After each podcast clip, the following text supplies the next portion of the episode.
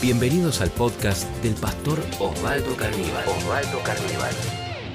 En más de una oportunidad creo que todos nos hemos preguntado, ¿quién es Dios? ¿Quién es Dios? Qué pregunta, ¿no? ¿Será que podemos conocerle un poco más? ¿Será que podemos descubrir algo de lo que Él es?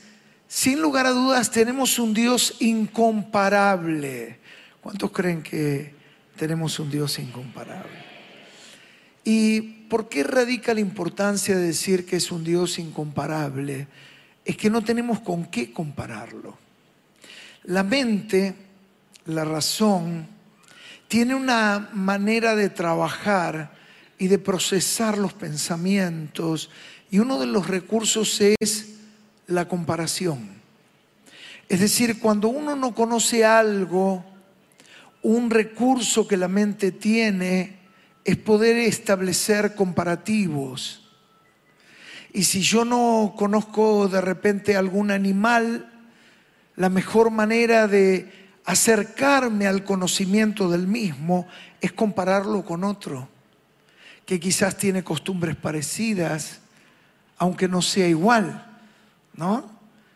Si uno dijera, bueno, ¿cómo es una llama? Uno diría, bueno, es como un guanaco y es un mamífero. Y entonces la mente, a través de las comparaciones, empieza a poder entender, a acercarse al conocimiento. Cuando nosotros hablamos de Dios, decimos que Dios es grande, ¿verdad o no? ¿Cuántos creen que Dios es grande? Pero yo me he dado cuenta que es casi un gravísimo error decir que Dios es grande. Porque grande es una montaña. ¿Cuántos creen que la concagua es grande? Pero Dios es más grande que la concagua.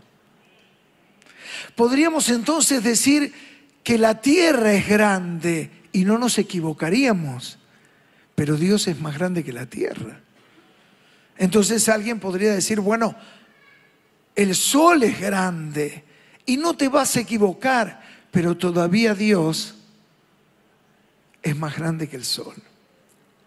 Por eso dice Isaías 40, 25, ¿a qué pues me haréis semejante o me compararéis?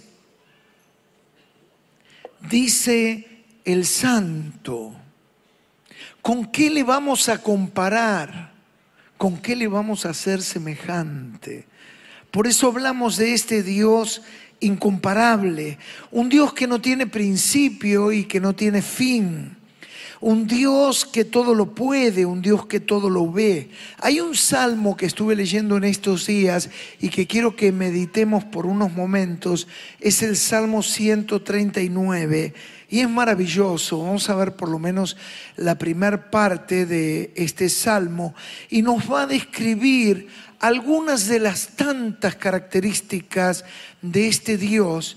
Y lo primero que nos va a decir es que Dios lo sabe todo.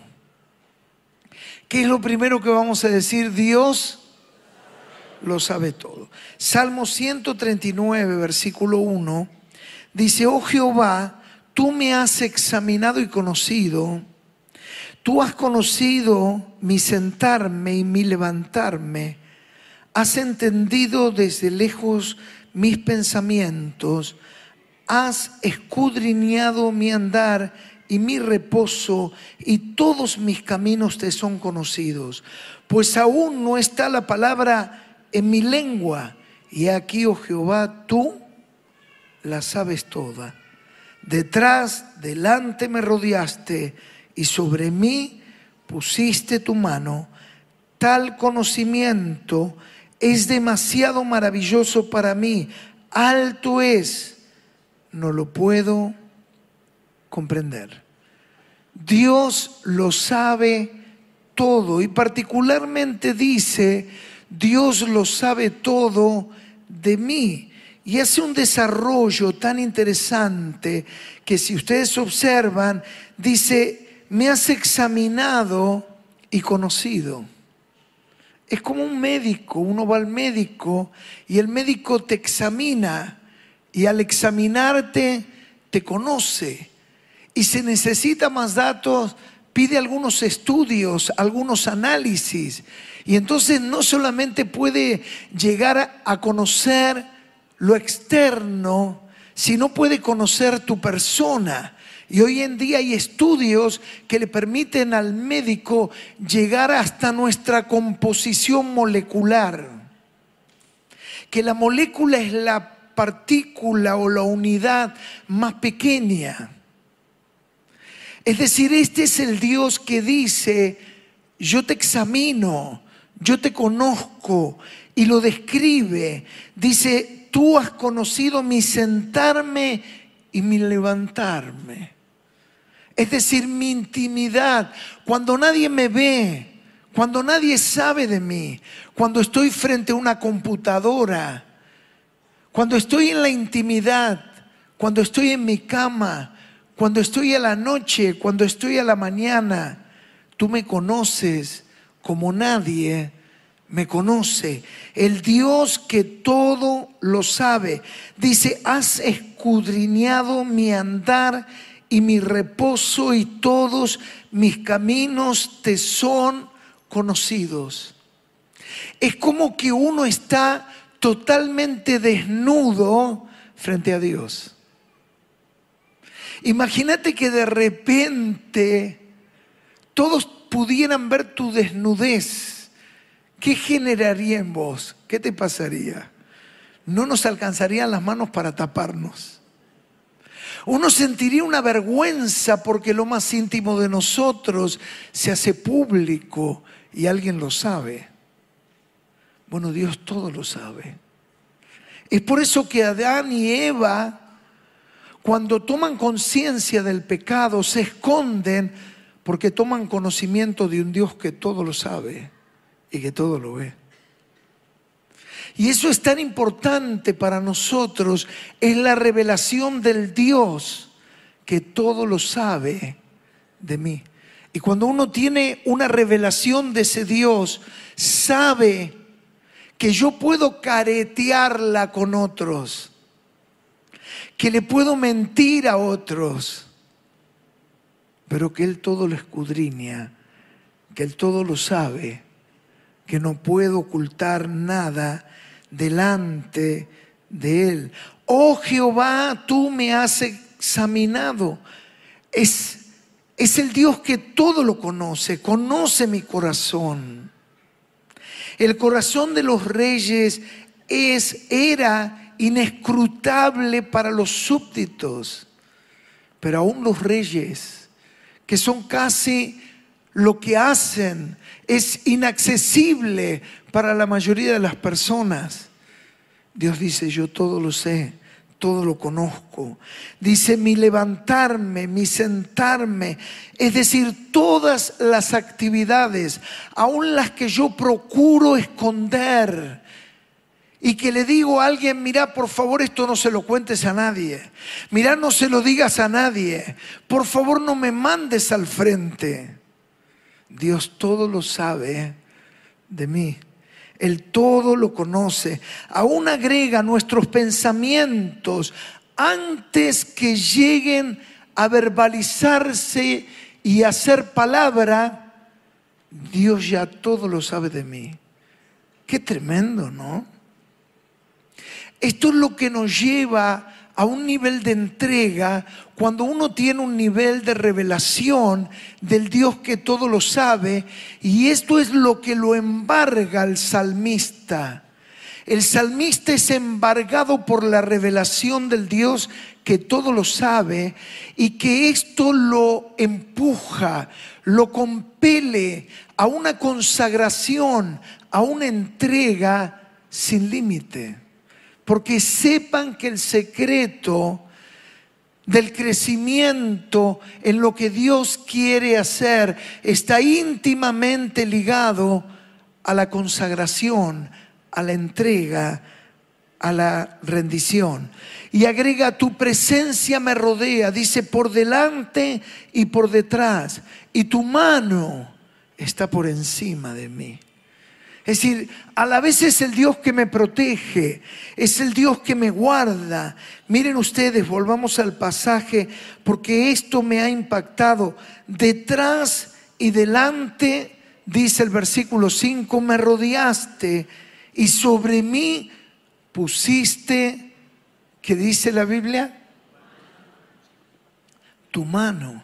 Es decir, que también por delante y por detrás y por arriba. Es decir, nadie te va a tocar sin que Dios sepa lo que te está pasando. Es decir, que toda nuestra vida está totalmente en sus manos. Y termina diciendo el versículo 6, algo maravilloso, tal conocimiento es demasiado maravilloso para mí, alto es no lo puedo entender. Es decir, el salmista dice, es demasiado para mí entender un Dios que todo lo sabe y que me rodea y que sabe cada cosa de mí, hasta lo más profundo, hasta lo que nadie sabe de mí. Dios todo lo sabe. Y este conocimiento, que es una revelación, dice, me excede. Cuando uno tiene esa revelación, no puede más que postrarse ante Dios. Cuando uno tiene esta revelación, no puede más que entregarse y decirle, Señor, tuyo soy y me entrego. Es decir, yo no te puedo manipular como manipulo a otros. Yo no te puedo engañar como a otros. Yo no estoy frente a un hombre. Yo no estoy frente a una religión. Yo estoy frente a un Dios que todo lo sabe. Y entonces esto genera un nivel de entrega, un nivel de rendición que es inexplicable. El salmista se ve superado ¿Qué más podemos decir que nos describe este salmo? No solamente es el Dios que todo lo sabe, sino que Dios está en todo lugar. Dios está en todo lugar. Dice el Salmo 139, vamos a seguir la lectura. Dice el versículo 7, ¿a dónde me iré? ¿Cómo dice? De tu espíritu. ¿A dónde huiré de tu presencia? Y dice, si subiere a los cielos, ¿qué va a pasar? Allí estás tú. Si en el Seol hiciere mi estrado y aquí, allí estás tú. Si tomare las alas del alba al amanecer y habitare en el extremo del mar, aún allí me guiará tu mano y me asirá tu diestra. Si dijere, ciertamente las tinieblas me encubrirán, aún la noche resplandecerá alrededor de mí, aún las tinieblas no encubren de ti, y la noche resplandece como el día. Lo mismo te son las tinieblas que la luz. Es decir, no me puedo escapar de su mirada. ¿Y qué descripción tan detallada hace el salmista? Si subiera a los cielos, si fuera la luna, si quisiera encontrar un lugar, si le pasó a Jonás frente al llamamiento. Ustedes saben que Jonás es un profeta y Dios lo llama y no hay nada peor cuando Dios te pide algo y te dice que quiere hacer algo a través de tu vida. No hay nada peor en esta vida que escapar al llamado de Dios. No hay nada peor. Es decir, cuando uno aprende a oír la voz de Dios y Dios te dice, hablarle a esta persona de Cristo. Toma esta decisión. Compartí tu pan. Sé generoso. Pedí perdón. No hay nada peor que huir de la palabra de Dios, porque no habrá sosiego, no habrá paz, mientras que uno escape. Y Jonás trata de escapar al llamado a la palabra y se sube a un barco, alguien supo decir, y se tomó el buque. Aún en alta mar se levanta una gran tempestad y los marineros expertos dicen, no hemos visto una tormenta de estas características. Podrían haber dicho, esto es cosa de mandinga. Hay alguien que produce este mal. Los dioses están en contra nuestro, dicen esta tripulación pagana, y echan suerte. Echaron una piedra a rodar y la piedra empezó a rodar, a rodar. Y Jonás decía, para acá no, para acá no, para acá no. Y llegó donde estaba Jonás. Y dijeron, ese es el culpable. Nuestra mala suerte es la consecuencia de tener a alguien que está luchando con Dios. Y cuando hay alguien que está luchando con Dios, todo le va a salir mal. Una cosa son las pruebas, otra cosa son las luchas. Pero cuando vos estás luchando con Dios, es como ponerte el zapato derecho en el pie izquierdo y el izquierdo en el derecho vas a andar torcido. Y no lo vas a poder corregir de ninguna manera. Y entonces, ¿saben? Nos convertimos en problemas. Cuando alguien está contrariado con la voluntad de Dios, es una carga. Casi digo yeta. No lo invites a ver el partido de Argentina con Australia a Jonás. ¿Cómo transpiramos el otro día? ¿Y qué hacen con Jonás? Lo tiran al agua, se lo sacan de encima. Es que una persona cuando está contrariada con Dios, no hay lugar donde esté bien. No está bien en la tierra, no está bien en el barco, se lo traga un pez gigante que todos dicen que es una ballena y lo tiene tres días en el vientre. Y por lo visto estaba tan contrariado que ni la ballena se lo banca. es verdad, y lo vomita la ballena. Estaba complicado, Jonás. Y a veces hay gente que está así cuando está luchando con Dios, cuando está peleando con Dios con este Dios que todo lo sabe y yo no puedo escapar de Él.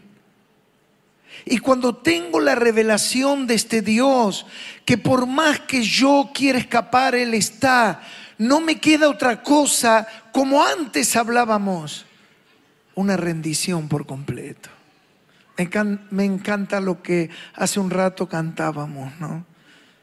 Una vida que es una canción, es una entrega, es una rendición. Él está en todos los lugares y si subo a los cielos, allí estás tú. Si tomara las alas del alba, qué poesía tiene este salmo.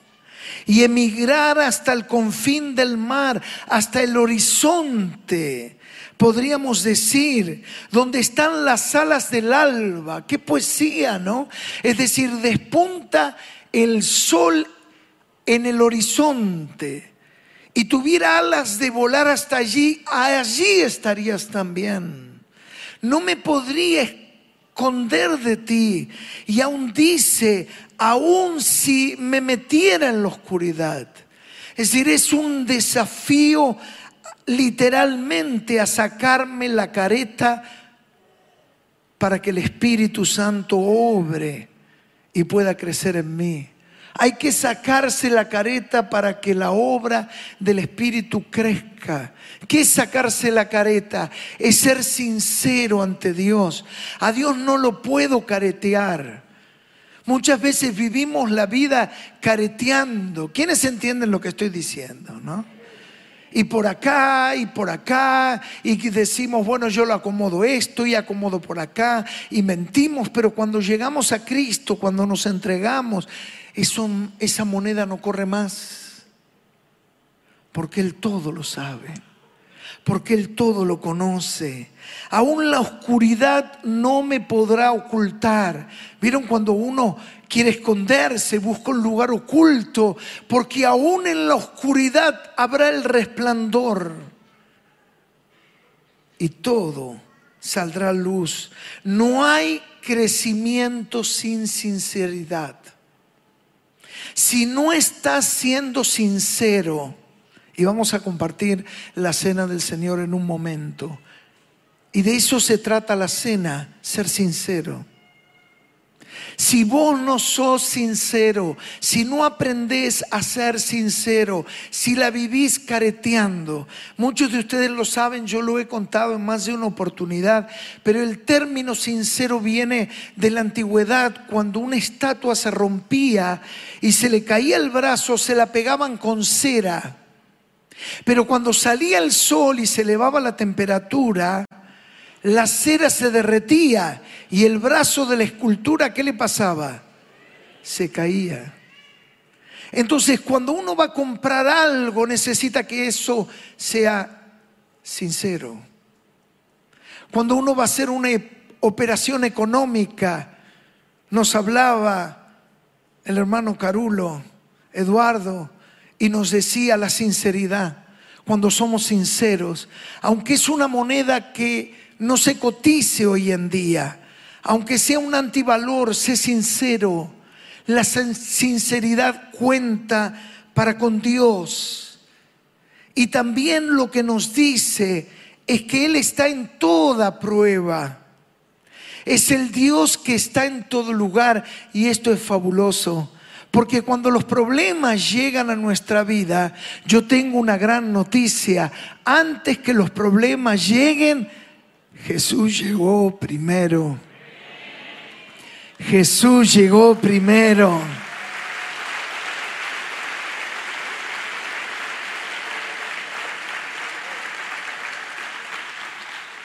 Jesús llegó primero. Y finalmente, digamos, no solamente es el Dios que todo lo sabe, que está en todo lugar, finalmente vamos a decir, es el Dios que todo lo puede.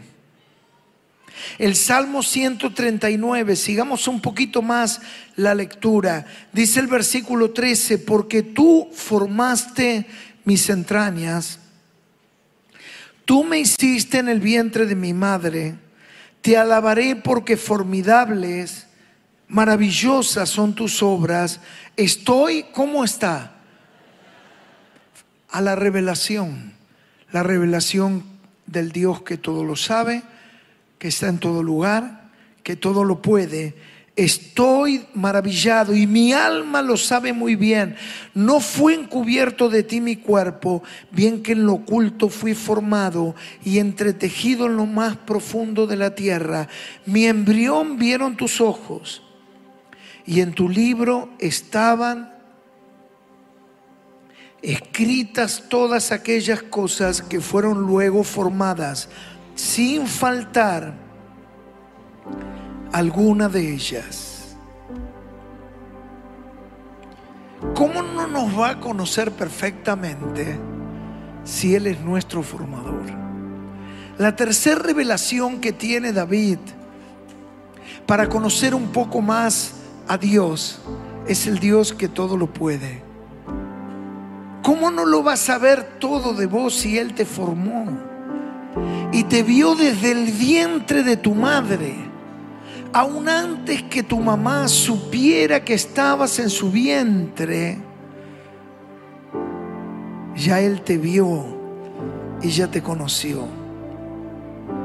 Es como que el salmista se contempla a sí mismo y dice, mi embrión es como un déjà vu. Mi embrión vieron tus ojos es la conciencia del Dios que todo lo puede y contempla la maravilla que la mano de Dios todo lo hace. No hace muchos años atrás que la ciencia empezó a tener detalle a través de las ecografías del desarrollo, de las semanas, de las gestaciones y tener precisiones. Pero ustedes se imaginan, tantos años atrás en el texto bíblico, lo único que se veía era que el vientre de la mujer, ¿qué le pasaba? Crecía, crecía, crecía, pero no se entendía el desarrollo. Y acá está diciendo, tú lo haces todo, Dios. Y hoy en día la ciencia puede decir en esta semana se gesta tal parte y en esta otra, tal otra y en esta otra. Y nos quieren convencer que hay momentos que simplemente es un cúmulo amorfo, inerte de células.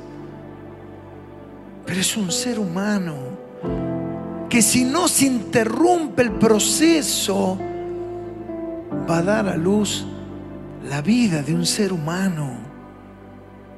Y nos quieren convencer que no lo es. Pero dice, mi embrión vieron tus ojos. Es tu poder, es tu gracia. Y dice, estoy maravillado. El que ha fabricado la máquina, como bien Él conoce cómo todo funciona. ¿Quién mejor para poder ayudarte y ayudarme? Sino Dios.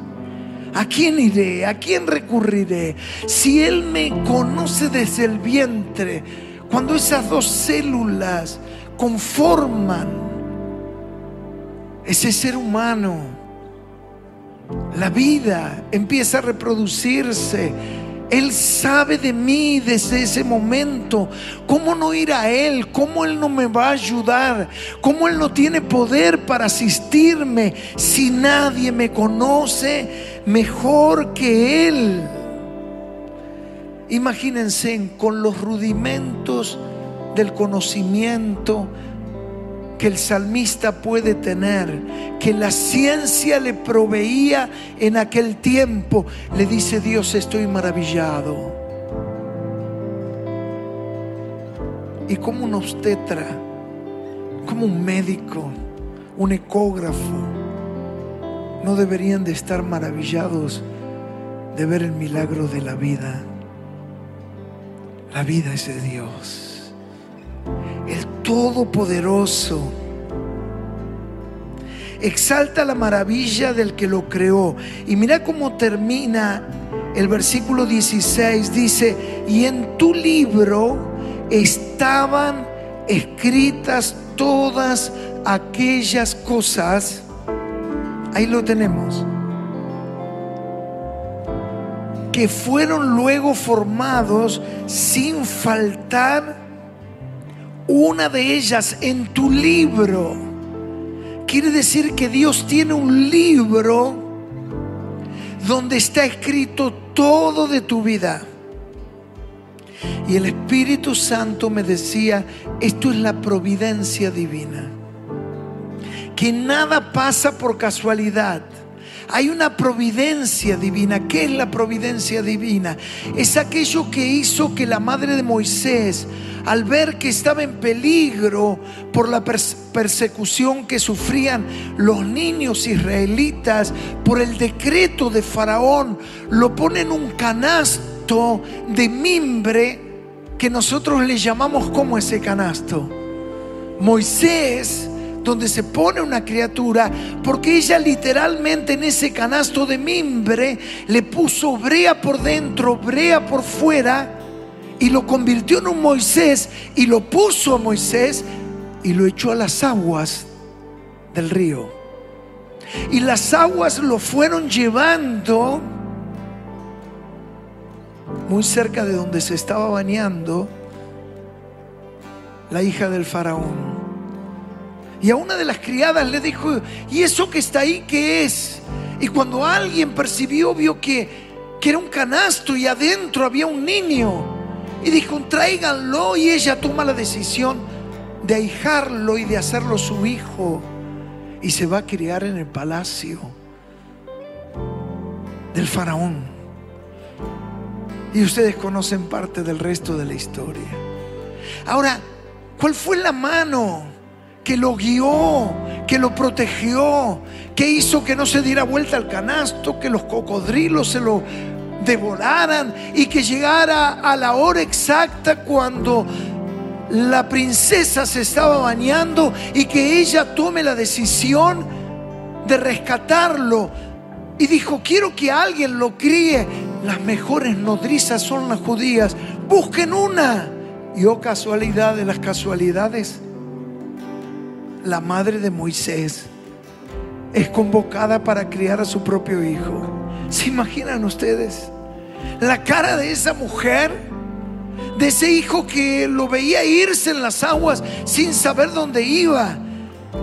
Cuando algo está gestándose por la obra del Espíritu Santo, no lo retengas. Entregarlo a las aguas del río de Dios, de la providencia divina, cuando Dios está haciendo una obra, cuando amas algo que Dios te ha dado, ¿cuántos aman algo que Dios le ha dado? Sí, puede ser tu trabajo, pueden ser tus hijos, tu nieto o, o una gracia, un ministerio. No lo retengas porque lo vas a matar. Si la madre de Moisés hubiera retenido al hijo, hubieran llegado a la casa y lo hubieran matado. Cuando Dios hace algo es para que lo entregues al río del Espíritu Santo, a la providencia divina y Él lo va a llevar y Él lo va a proveer y Él lo va a guardar y Él lo va a hacer crecer y Él va a hacer lo que Él tiene que hacer.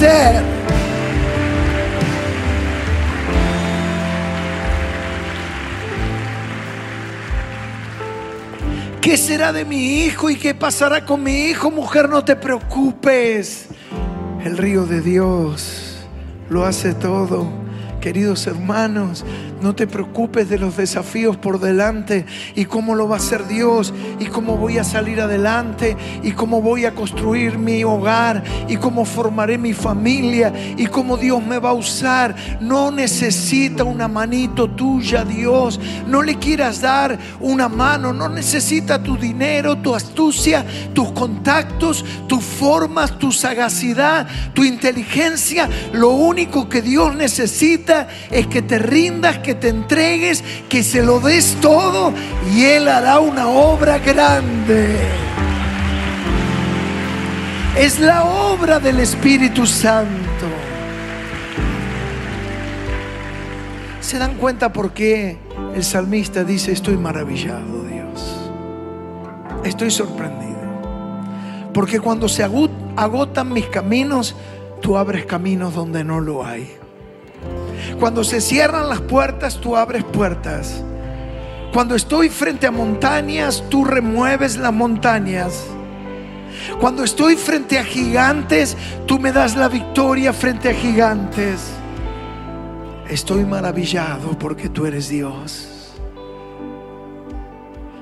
Estamos maravillados, Señor, porque tú eres Dios. Levantamos a ti nuestras manos. Tú todo lo sabes. Todo lo sabes de mí.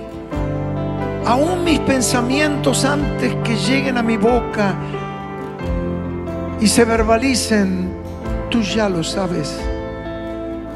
Conoces mi sentar y mi levantar. Conoces mi entrada y mi salida. ¿Cómo ocultarte a ti, Señor? Estás en todo lugar y cómo escapar de tu presencia. Oh, es fuerte el Espíritu Santo. Él te dice, deja de seguir corriendo. Deja de seguir luchando. Deja de seguir huyendo. Ríndete a los propósitos de Dios. Porque si te subieras a los cielos, allí estará Él. Y si remontaras las alas para llegar al alba, allí estará también. Y si te escondieras en la oscuridad, allí también se encontrará. Él es el Dios que está en todo lugar. Aquellos que están pasando por pruebas y luchas. Yo te pido, Espíritu Santo, que ellos puedan sentir que estás a su lado, que no les has dejado. Los que están pasando por momentos difíciles puedan sentir el toque de tu Espíritu Santo. Ahora, Señor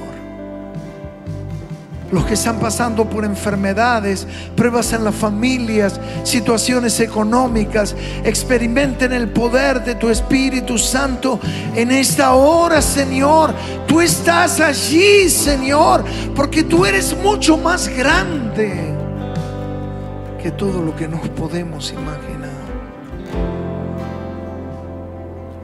Porque tú todo lo puedes porque me has formado en el vientre de mi madre. Me has entretejido en lo oculto y has gestado mi cuerpo y mi vida es tuya y acepto mi cuerpo tal cual como es. Abandono toda lucha, toda pelea, todo conflicto de falta de aceptación de mi propio cuerpo porque me has dado las manos que tengo y los pies que tengo y la silueta y la fisonomía y el rostro y el color de piel y el cabello y cada molécula la conoces de mí. Señor, todo en tu libro está escrito. Tienes un plan, tienes un propósito, hay un designio. Nada es casualidad. Cuán grande es tu nombre, Señor. Si este podcast fue de inspiración para tu vida, te invitamos a compartirlo en tus redes sociales. tus redes sociales. Recordá que podés seguir al pastor Osvaldo Carníbal en Instagram, Facebook y Twitter.